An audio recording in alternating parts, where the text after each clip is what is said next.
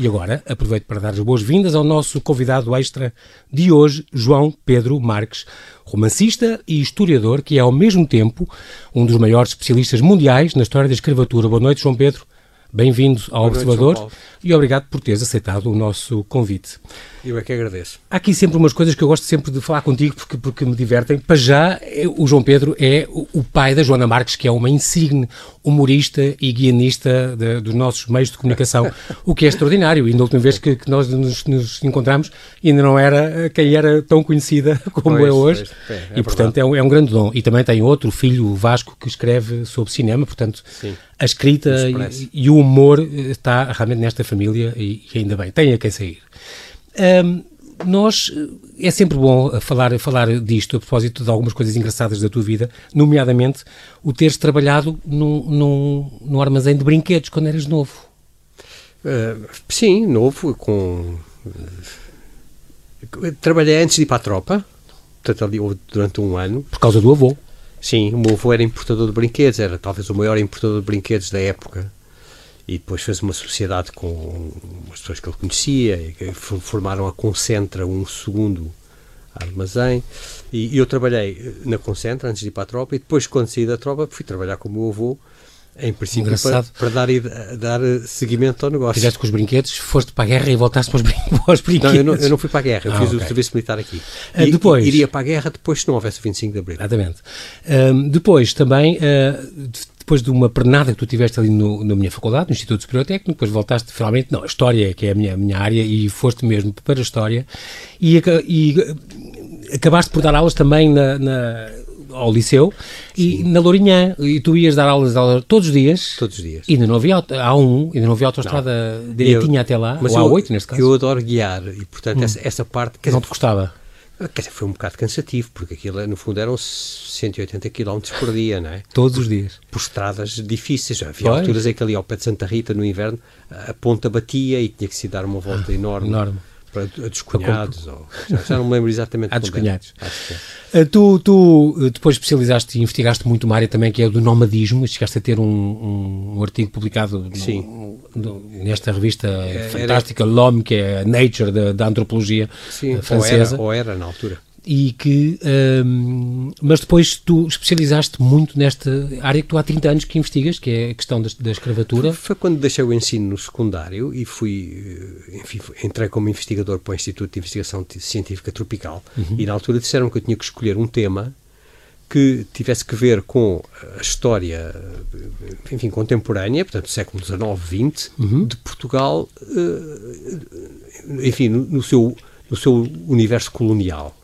Portanto, eu tinha que escolher qualquer coisa e eu conhecia pouco isso pou- pouco África, pouco tudo conhecia né? pouquíssimo essa história. Então pedi uns meses para ler. Eh, e e, eh, quando comecei a ler, a primeira coisa que me surpreendeu, foi, duas coisas que me surpreenderam. A primeira foi a importância que nessa altura, isto foi no, enfim, 87, por volta dessa altura, 87, se- se não me engano, foi a, a- a já enorme dimensão que os estudos sobre a escravatura e a abolição da escravatura tinham, tinham no, no- no- sobretudo no mundo anglo-saxónico. E em Portugal ninguém falava no assunto. Nada, não pois é? é porque é estranho, porque, por exemplo, cá é um Nem- assunto que morreu praticamente se não fosses tu, eu acho. Mas, por exemplo, nos Estados Unidos é uma questão recorrente e há sempre livros e artigos a sair mas, mas faz sentido. sobre isso. Porque nos, os Estados Unidos foram o maior de- de- depósito, digamos assim, entre aspas, Escravos. de escravos do- da, da história. Enfim, aqui no Ocidente, não é? Os Estados Unidos. Mas continua a ser tema, e tema de investigação, Porque- e tema de filmes, lá, e tema de... Estão lá. Nós nunca tivemos um problema. Nós aqui, Sim, Portugal sim, sim, continental, sim. nunca tivemos. Era, um- era uma questão distante. Era uma questão que envolvia o mundo colonial, de Angola para o Brasil, com, Exatamente. pouca, com muito pouca. eh, eh, Passagem por, por, pela metrópole, por, por Lisboa, nesse caso. Sim, o envolvimento da metrópole nesse processo é escassíssimo. Hum. E, portanto, nós não tínhamos essa questão, não tínhamos essa tensão. Mesmo o número de eh, negros ou descendentes de que, que existiam era escassíssimo. E, portanto, por essa razão, não só por essa razão, também porque era um tema maldito. Portugal, no século XIX, foi tão bombardeado pelos ingleses. que depois é? levaram ao ultimato e fazia Exato. parte... Sim. Fazia E- parte dessa ameaça e eles tinham ordem para atacar os navios negreiros portugueses e, e Antes do uma coisa que eu, ultimato- que eu aprendi de ti. Antes do ultimato, houve uma coisa equivalente ao ultimato, que foi o Bill de Lord Palmerston, que era, na altura, ministro dos estrangeiros. Uhum. Isto em 39, 40. E fez período. um decreto em que autorizava. Fez uma lei do Parlamento. O Parlamento inglês passou uhum. uma lei que dava aos navios da, da Marinha do, de Guerra Royal inglesa, Navy. da Royal uhum. Navy poder para interceptar, eventualmente, apesar ou eventualmente até afundar navios sem bandeira ou com bandeira portuguesa. Que isto foi uma coisa que deu um, um broá incrível aqui ah. em Portugal, uma coisa ao nível do, do ultimato. Do ultimato, que foi uns anos depois. Sim, exatamente, 50 uhum. anos depois. Uh, mas essa, essa esqueceu-se. O ultimato ficou na nossa memória coletiva esse episódio da intervenção inglesa, que aliás depois eles repetiram no Brasil. Cinco anos depois, o, o, sucessor, digamos assim, do Lord Palmerston à frente do Ministério dos Negócios Estrangeiros foi o Lord Aberdeen, fez uma coisa equivalente no Brasil. O Brasil recusava-se a tomar medidas concretas para abolir o tráfico, então eles deram à Royal Navy poder para entrar, inclusive, pelos rios brasileiros e ir hum. apresar os navios negreiros lá em território brasileiro. E, e, e, mas portanto, foi um, é um tema e, portanto, continua a ser um tema. Mas foi um pouco assim que a coisa se acabou, não é? Foi por estes Exatamente, por estes meios um ilícitos, hoje diríamos ilícitos. completamente. Não, hoje e na hoje altura. No... e na altura também eram. Eram completamente ilícitos. Acho que é uma coisa importante também isto, pôr os pontos nos is, literalmente. Escravidão ou escravatura são coisas diferentes. Completamente. E tu dizes, não, os brasileiros, por acaso, dizem a coisa bem e Diz, falam em tráfico. Não é? tráfico, tráfico de escravos ou tráfico da escravatura, porque era assim que se dizia Uhum. E escravidão, aquilo que reporta para a, a, a relação e a, o, e a, dependência que os escravos têm do senhor. E, e a exploração de pessoas em, em cativeiro e, é, é chama-se escravidão. Mas nós abastardamos estas coisas e começámos a designar como escravatura a escravidão, que foi um termo que aqui em Portugal praticamente desapareceu. Pois. Eu, eu uso a palavra escravatura para englobar tudo: o tráfico, e depois a, a, o aproveitamento das pessoas cativas. Exatamente. As, que pertencem a alguém. Exatamente. Chama escravatura a este conjunto. Mas a maior parte das pessoas, quer dizer, aquilo que é corrente, há, há, quer dizer, às vezes tem que dizer escravatura como sinónimo de escravidão, senão as pessoas não percebem o que é que eu estou a dizer. Pois. É importante por causa disso esclarecer isso. Mas tu tinhas-me perguntado porque é que eu. Eu tive uns anos. Enfim, uns, uns Era um tema meses. maldito, estavas a dizer? Sim, era um tema maldito. Maldito, porque, enfim, depois do Estado Novo e tudo, etc. Mas mesmo antes pois. disso, já na, na monarquia, houve uma, houve uma necessidade de resposta aos ingleses e negar o nosso envolvimento, ou enfim, disfarçar. Uhum. Mas eu estudei isso durante uns tempos e apercebi-me e fiquei espantado com a dimensão que esses estudos tinham no mundo anglo-saxónico. E depois com a prática, praticamente a ausência dessa questão aqui em Portugal. E mais, fiquei surpreendidíssimo quando vi que uma ideia que eu tinha era uma ideia completamente errada. Eu e a maior parte das pessoas têm, uhum. que é que Portugal foi o, foi o primeiro a abolir. Quer dizer, depois cheguei à conclusão que isso não era bem assim, quer dizer. Foi uma das coisas, um dos mitos que tu, com os teus estudos e os teus ensaios, um, abateste. E há vários. Por exemplo, uh, a questão de, de, sermos apontados como o país criador da escravatura dos africanos também é uma coisa que muita Sim. gente que ensinou-se durante algum tempo. Sim, uh, e que a escravatura no Brasil começou com os índios muito, muito antes da chegada dos portugueses, quer dizer, os índios já, já praticavam. África, em, em, África, quer dizer, a escravatura. Os próprios, uh, os próprios negros de África claro. faziam escravos sim, e tu, pela troca de produtos e pela troca claro. de, muito não, antes de ser os portugueses a, a, traficar. Exatamente, ou por captura em caso de guerra, hum. não é? Dizer, muito antes. De guerra. Muito antes, e mesmo um tráfico a larga distância, um tráfico em grande escala, já era praticado pelos muçulmanos na África subsaariana, uhum, não é? Uhum. Muitos séculos, desde o século VII, VIII muito tempo antes dos portugueses lá chegarem. Sim. Um, outro, outro, portanto, movimento, os movimentos abolicionistas e a abolição de 1761, só depois de 39, por pressão de, de Inglaterra, da Inglaterra, é que Portugal, portanto, aderiu a essa causa da, da humanidade, portanto, e que começou a cortar e a, Quer dizer, Portugal aderiu antes, ou melhor, se, uh, uh, alguns elementos das elites uh, políticas. É, é, preciso explicar que Portugal, nessa altura, estava envolvida em guerras civis e em revoluções quase todos os dias, não é?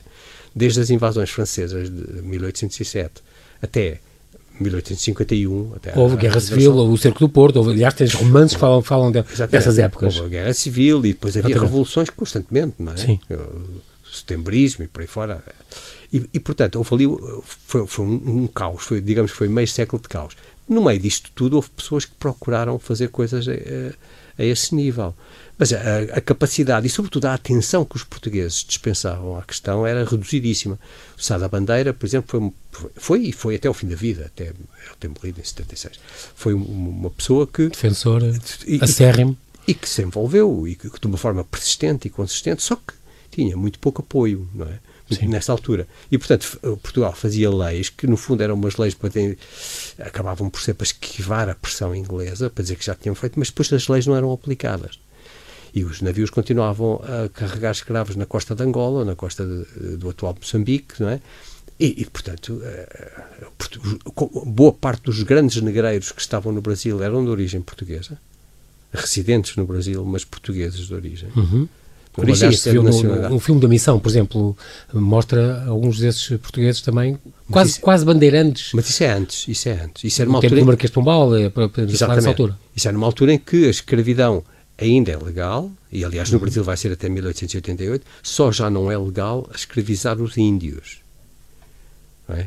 E que, que, que, Pronto, eles, que eles faziam. Importavam, eles faziam. Entre aspas, importavam-nos da África, portanto, para trabalhar nos engenhos e nas. Exatamente. Vinham da África. Exatamente, vinham da África, porque, que é uma coisa aparentemente uh, absurda e aberrante, não é? Porque é que se fazia aquela uh, aquela transposição transfego do, do, da mão de obra que vinha da África. Exatamente. Mas teria a ver com eles dizem que os brasileiros eram, nesse aspecto, os índios eram muito mais uh, preguiçosos, entre aspas, do que os africanos, que trabalhavam muito. Sim, era essa, era essa a noção e a concepção que se tinha na altura. Uh, eram resistentes às doenças, mais hum. resistentes às doenças dos europeus. Isso é uma vantagem. E grande. não tinham o, o, background para o qual, e o conhecimento do background para o qual pudessem resguardar-se em caso de fuga se, se, se, os escravos negros fugitivos, por exemplo, muitas vezes eram inclusive hostilizados pelos índios. E, portanto, não conheciam o terreno, não tinham apoio, de, enfim, em termos de estrutura tribal ou, ou de linhagem de, de, quem já lá estava. Portanto, uhum. todas essas, e, e, a viagem era relativamente simples. A viagem da costa de, de, Angola para o Brasil, como diz o Padre António Vieira, era sempre com vento a favor. E, portanto, quer dizer, foi isto que acabou por explicar. Também havia uma propensão, uma disponibilidade das, dos potentados africanos e das chefias africanas para venderem pessoas. Nós, nós já voltamos à conversa, João Pedro.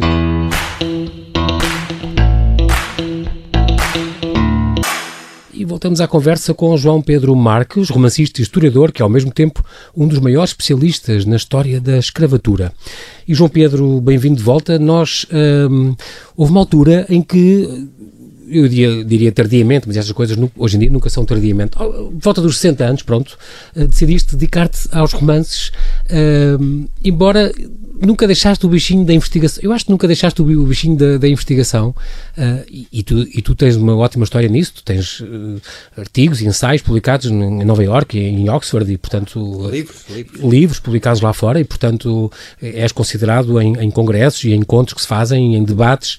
Já, já fui, isso é uma história Mas, mas, continua, foi 30 anos de investigação sim, que agora sim, tá, estás a, e agora estás a, a pô-los em livro. Porque esta parte da, da do, do romance achas que assim atrás, cansaste um bocadinho uh, daquela parte de não, não viver foi... dentro do mundo académico e. Sim, é enfadonho o mundo académico.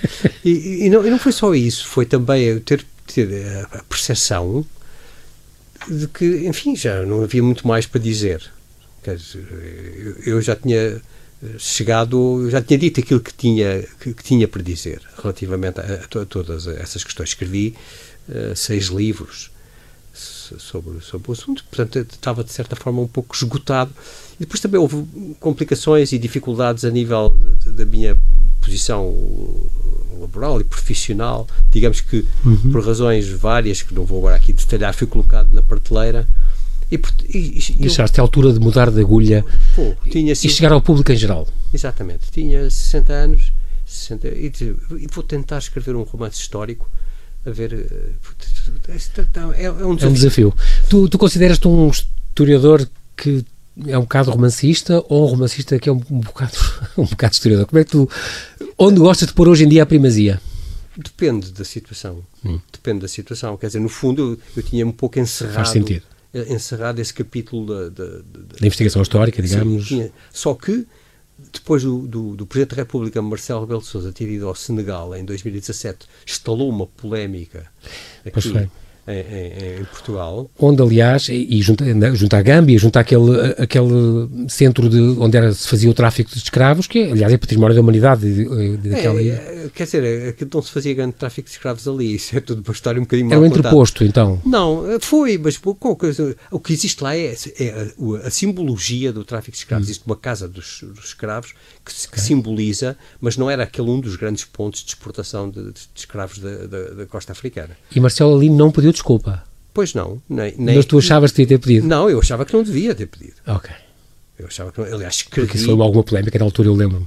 Escrevi um, um, logo um artigo, logo dias depois, precisamente porque havia uma enorme pressão sobre ele e, e uma enorme crítica sobre, uh, da forma como, por não ter pedido desculpa. Pois. E eu acho que, de facto, quer dizer, não faz sentido pedir desculpa por uma coisa que, é, que era, que era uh, aceite por ambas as partes, na altura, não era considerada sequer criminosa na altura, ainda que fosse vista como uma coisa infeliz e uh, triste, cruel, etc. Sem dúvida que causava sofrimento. O primeiro texto que nós temos sobre isso, de um português, é do Zurara, na Crónica de Guiné. Gomesiano Zurara. Em que ele descreve a chegada dos, enfim, do primeiro, primeiro carregamento numeroso de escravos, algumas centenas, a, a Lagos. E, e, a descrição é uma descrição lancinante, quer dizer, os homens daquela altura também se impressionavam com o que viam. Agora, achavam, não tinham, não tinham a, a, a noção que nós atualmente temos de que é qualquer coisa inqualificável, pecaminosa. Os abolicionistas transmitiram esta ideia e conseguiram fazê-la vingar aqui na cultura ocidental, que é qualquer coisa pecaminosa, não é aceitável. Mas no século XV não se tinha essa, essa noção.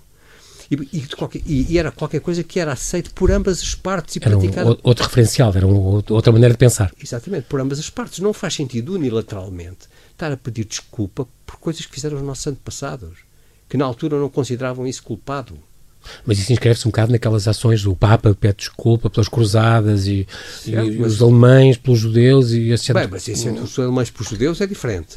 Porque os alemães para os judeus é uma coisa passada há meia dúzia de dias. Sim, sim, sim. Não é? é recente. É recente. É, é, esta gente.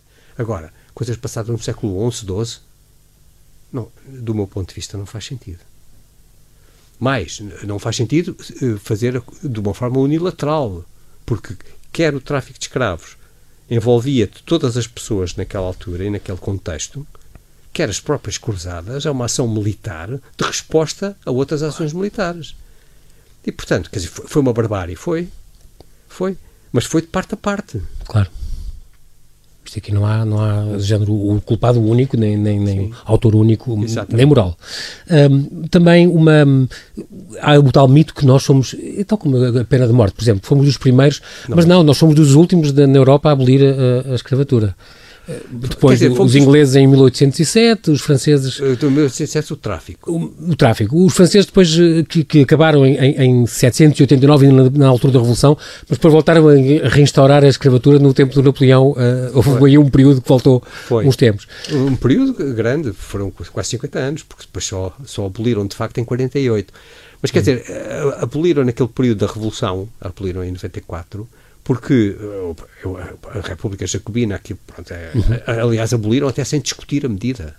E porque havia uma revolta de grande dimensão, uma revolta de escravos numa das colónias francesas, aquilo que viria a ser o Haiti, okay. e no meio daquela confusão toda, os comissários franceses no Haiti, para terem o apoio de, de alguns escravos revoltosos, aboliram a escravidão e, e, e a, a, Convenção em Paris reiterou, reiterou e, e, alargou. Exatamente, e alargou às outras colónias francesas. Depois em Portugal em 69, o Brasil em só 20, 20 anos depois, 89, 88, 19 ou 20 anos depois. Sim.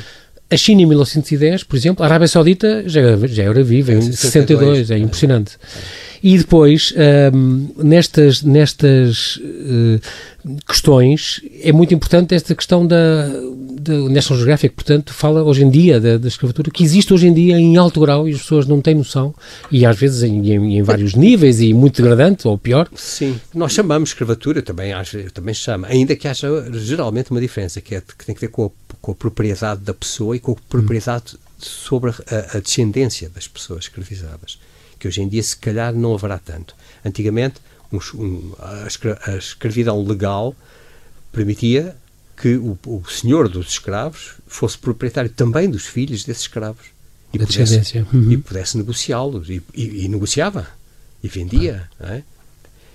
Hoje em dia, talvez não, o que existe é condições semelhantes em termos de exploração do trabalho, não é? Nós sabemos que há, há pessoas que às vezes que estão em, em- em situações piores do que estiveram muitos dos escravos no século XVIII e XIX. Que às vezes tinham até umas condições bastante razoáveis nos engenhos onde trabalhavam e com. Nos engenhos, nos engenhos, o, o trabalho Porque da safra açucareira um era, hospital e tinham não sei que escola e tinham. Sim, em alguns casos sim. E em alguns casos mais. mais Mas os engenhos eram um trabalho duríssimo. Os engenhos de açúcar não é? era um trabalho duríssimo, um trabalho intensivo, 16 horas diárias, era uma coisa. Eh, Era, havia outras formas mais suaves, digamos assim, ou relativamente suaves, do- dos escravos que, que trabalhavam nas cidades. O- o- João Pedro, tu hum, em 2010 lança- lançaste então os dias da, os, os os dias da febre, Sim, o primeiro romance. teu primeiro romance, e tu próprio aos 8 anos tinhas, tinhas tido um- um- uma febre que quase te matou, uma, uma- uma coisa de febre tifoide. É verdade, Hum, foi.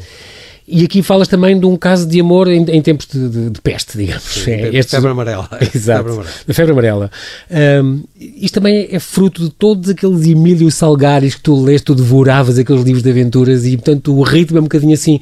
Os teus romances são sempre, e já lá vão seis destes romances históricos, são sempre muito cine- cinematográficos. Eh, Pois. Dariam uns belíssimos filmes. É, tenho se pena que fosses- não façam. Se, fosse- se fizéssemos nos Estados Unidos, exato. E isso é muito uma imagem que é facilmente adaptada ao ecrã e, e tens esse, por ter sido um leitor compulsivo e usas estas eh, técnicas e Talvez. estas. Não, eu faço isso de uma forma eh, Natural. Hum. in- intuitiva, natural. Ah, Eu depois, depois é que percebi que de facto há ali uma cadência que se calhar vem daí, não sei, não faço ideia.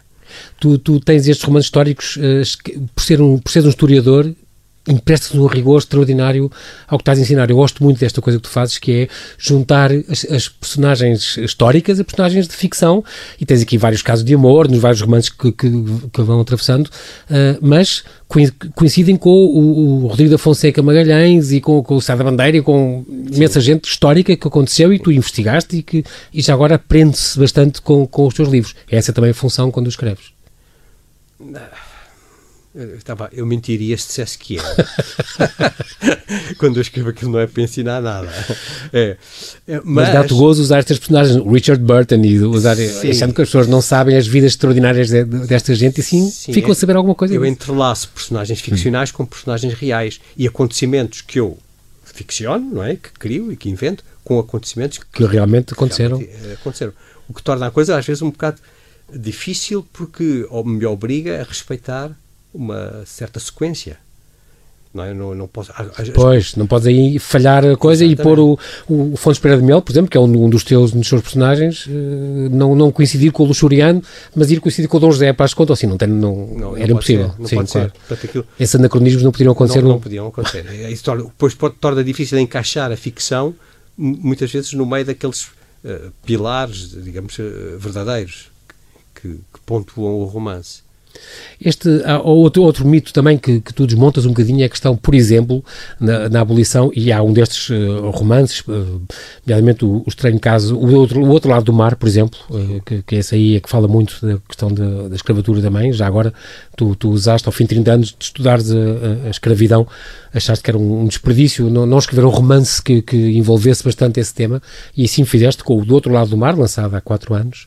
Ahm, este, este um dos mitos que tu também aí falas é um bocadinho a questão da escravidão ter acabado não só, não, não tanto por causa dos movimentos libertários dos próprios escravos, mas mais da pressão exterior e da, e da- da- mais política, digamos, da coisa. Foi É, isso. Há um ponto a partir do qual depois as coisas interagem, não é? Quer dizer, a pressão dos escravos Coincidem. eh, ajuda a, a tarefa dos abolicionistas e, o- e as vitórias dos abolicionistas dão força aos escravos que se revoltam. Mas isso é só a partir de um determinado momento.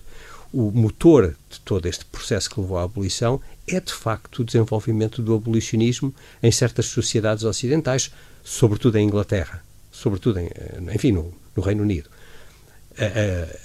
Aí é que eh, o movimento ganha uma- um, um elan praticamente imbatível.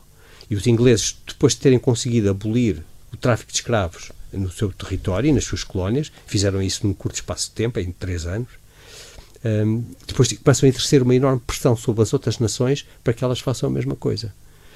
E, e, e, de facto, quer dizer, há aí, uma, há aí uma novidade em termos de história da humanidade. Revoltas escravas sempre houve. Sim, desde os romanos, desde os espartacos e desde... Exatamente. Onde eram depois crucificados aos 500 e aos 400. E... 6 mil. E aos 6 mil de uma vez, sim. 6 mil, na Via Ápia, desde Capo até Roma. Isso é no, mesmo o próprio Espartaco, sim, é verdade. No tempo aí de Nero ou de, de, um desses assim. Não, é antes ainda. Calígula. Ou... Não, não, é no século I antes de Cristo. Ainda não ah. há imperador. É no tempo que, virá a ser depois o primeiro triunvirato.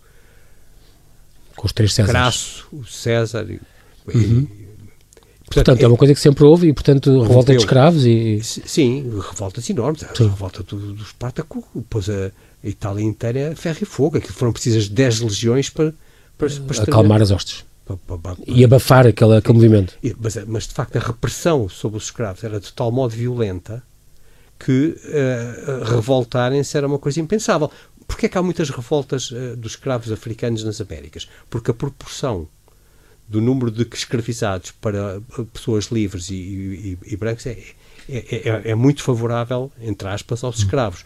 Enquanto que em Roma, digamos que os escravos seriam no máximo, teriam sido no máximo 40% da população. Não chegava a metade? No Império. Ao passo que nos nas Estados Unidos... Colónias, nas colónias, eh, nas Caraíbas... passava muito esse, esse número, claro. Nove escravos por um branco, por exemplo. Portanto, era, Isso facilitava, claro, haver, essa, haver essas... Mas mesmo assim foram poucas as grandes revoltas, porque, porque a repressão era brutal. Esmagaram esmagados completamente. Completamente. Era a, a, a, repressão era brutal e depois não tinham armas, não é? Então tinham poucas. A, a única que vingou foi essa revolta que viria a dar origem ao Haiti porque surgiu num contexto de caos da Revolução Francesa com os próprios, com os próprios brancos e, e potenciou imenso os efeitos e mestiços em guerra na Europa civil, também. em guerra civil. Uhum. e portanto sem meios ou com poucos meios para fazerem face àquilo os teus romances vão mudando uh, o seu tempo, a época onde vão acontecendo, e apanham, por exemplo, o Cerco do Porto, e apanham, vão, vão avançando na, na, idade, até, até chegar aqui, já apanha o penúltimo, já apanha a Guerra Civil de Espanha, este, este, este, este penúltimo, uh, do outro lado do mar também, não, do outro lado do mar é século XIX. Uh, século XIX ainda, o vento de Espanha já, já apanha este... Da, da, Exatamente. Uh, o grande, o grande a Espanha mergulhada em plena Guerra Civil. Uh, e depois, um, este último da, da, da Luna Americana, então, já é anos 60, este com, a belíssima capa com a, com a Jane Fonda, já, já estamos nos anos 60, onde faz questão, ainda agora, eu, eu estou a achar essa porque ainda agora este sábado celebramos os 50 anos da Lua e, e a coisa que tu falas no romance, e o Cristiano Barnarda com o transplante cardíaco na, na, na África do Sul, e portanto já é uma coisa, os, os Beatles e, e, tudo isto, e a pílula e todos estes movimentos do ano mais de 68, eh, já, já estamos no, no, teu último romance lançado este ano, a Luna Americana, já falas quase nos nossos dias, estamos nos anos 60. É, é uma coisa passada Tens há 50 vindo anos. A, há 50 anos. Sim. Tens vindo a aproximar-te cada vez mais dos tempos modernos. Vem algum passado agora... No futuro. No futuro. o próximo é de ficção científica, é uma distopia. É, o próximo eventualmente será passado. Mas é mesmo? Estás a pensar nisso? Estou a escrevê-lo já. Ah, bom. Agora, ainda, ainda hesito se será esse o próximo. Se, eu também quero fazer um, também quero fazer um romance histórico um, passado no tempo das invasões francesas. E também já tenho uma ideia. Mas, mas esse passado do futuro já, já estou a escrevê-lo, já vou no capítulo 4 ou 5. então é, o, é, é, é, um, é um futuro próximo, é passado em Sim. 2032. Ah, sim, pronto. É já Blade Runner, é uma coisa que é longe, mas não é tão longe como isso, e ainda sim. reconhecemos algumas sim. coisas e, e pronto. Estou curioso quem é que vão ser as pessoas, as, os, as personagens históricas que tu vais pôr. históricas, nessa não altura há. não serão históricas, mas, mas. Não, mas, mas ponho, ponho. ponho. Pode, há pessoas que estão vivas e hoje com certeza que, que ponho, estarão vivas nessa altura. Ponho referências a, a, a, a, personagens históricos, como por exemplo a Angela Merkel. E, ah, ok. Pronto, está bem. Coisa assim. quer dizer que deixaram uma marca e que. Sim, que, que, que situam o leitor relativo. Quer dizer, é, é, é, no fundo, é uma narrativa que tem pontos de referência no qual o leitor se, se, se, se revê, se situa, etc. Há uma, há uma, neste, não, não resisto a, a, falar deste, recuando um bocadinho da tua fazenda, em, nós ainda temos 5 minutos, e desta tua fazenda em África, este que lançaste há 7 anos, Sim. porque, uh, e concretamente toda esta, esta colonização de Moçambique e da zona sul de, de, de Angola, porque eu aprendi com, com este teu romance que uh, não eram bem vistos os que, os que iam uh, colonizar e saíram, saíram do Brasil, desde, concretamente saíram de Pernambuco, para ir colonizar aquela zona e não eram bem vistos, era uma coisa que não... Não eram bem vistos no Brasil. No Brasil, sim, essa, ir, ir, para a África era assim... Não era só por isso, é porque eram portugueses e havia uma hostilidade, havia uma hostilidade muito marcada e acho que continua. De certo modo continua. Em certas é? zonas do Brasil, relativamente aos portugueses, o que tem uma, tem uma explicação. Era motivo de galhofa, as pessoas gozavam com, ele, com eles? Sim, sim. Tinha uma explicação. Havia várias razões. Havia, por um lado, maior, como eu te referi há bocado, a maior parte dos negreiros eram portugueses e, e, grande parte dos plantadores e dos senhores das fazendas estavam endividados, profundamente endividados a essa gente. Outra, outra coisa tinha que ver com os comerciantes. Os comerciantes eram quase todos portugueses e não empregavam brasileiros. Mandavam vir os familiares do Minho e da zona do Entrador e Minho, do Porto, é? E empregavam-nos em vez dos locais. Caixeiros em vez dos locais. Aquilo dava uma raiva, um ressentimento claro. local imenso. E quando havia tumultos, atacavam sempre as lojas dos portugueses e partiam aquilo tudo. E às vezes até matavam pessoas. E esta gente que parte de Pernambuco, que pede apoio aqui à, à metrópole para ir colonizar aquilo que virá a ser Moçambiques, eh, foi, foi esse caso. Quer dizer, houve, houve ali umas violências, houve gente espancada, houve até um ou outro caso de pessoas mortas e, e, e, e, portanto, decidiram ir para a África onde estariam eventualmente melhor, pensavam eles. E foi assim que Moçambique se fundou. E, e, havia uma grande resistência a emigrar para lá também, e tu explicas isso por causa do que não havia quinino, não havia as pessoas, isto também era uma razão para, para... morria-se muito. Havia quinino, já se dava quinino, só que as pessoas não percebiam sequer o que é que provocava a morte só se percebe o que é malá, mal, malária. o um, mosquito Sim, que transmite. não tinham a ideia, a ideia que era um mosquito o hum. vetor transmissor, por isso ah. chamavam malária, que é malária, é uma palavra que vem do italiano. Mau ar? Mau ar. Hum. Achavam que aquilo que contaminava era o ar. o ar. E, portanto, essas zonas, que eram zonas mais secas, achavam Sim. que não teria, não teria não teria não teria esse problema. Esse Pronto. problema, não teria mosquitos e tal. E, e, e pensava-se isso. Não havia ainda a percepção. Usava-se o, o, o quinino. Aliás, os ingleses fizeram uma, nós já usávamos antes deles, mas os ingleses nos anos 50 provaram por A mais B que aquilo usado como profilático poupava vidas quando subiram o rio Níger e deram quinina a, a todos os marinheiros e, e, tripulantes dos navios e não morreu ninguém. Agora, não uhum. se sabia exatamente porquê. Portanto, dava-se quinina em, em, em, alturas em que não era necessário darem, em todas as ah. febres davam quinino. E, e noutros casos davam quantia, quantidades que eram muito prejudiciais à saúde e, portanto, manobrava-se muito mal esta situação. E ninguém queria ir para a África por essa razão. Morria-se. E daí a importância, eu acho, de, destes teus romances, uh, porque eu continuo a dizer, acho que aprendo imenso, uh, aprendo, gosto de romances históricos, uh, aprende-se com, com, isso. Acho que se fazes muito bem a medida, porque não, não inventas demasiado fora do baralho e, e sabes, por ser historiador, sabes exatamente onde, onde, é que podes ir, onde é que não podes.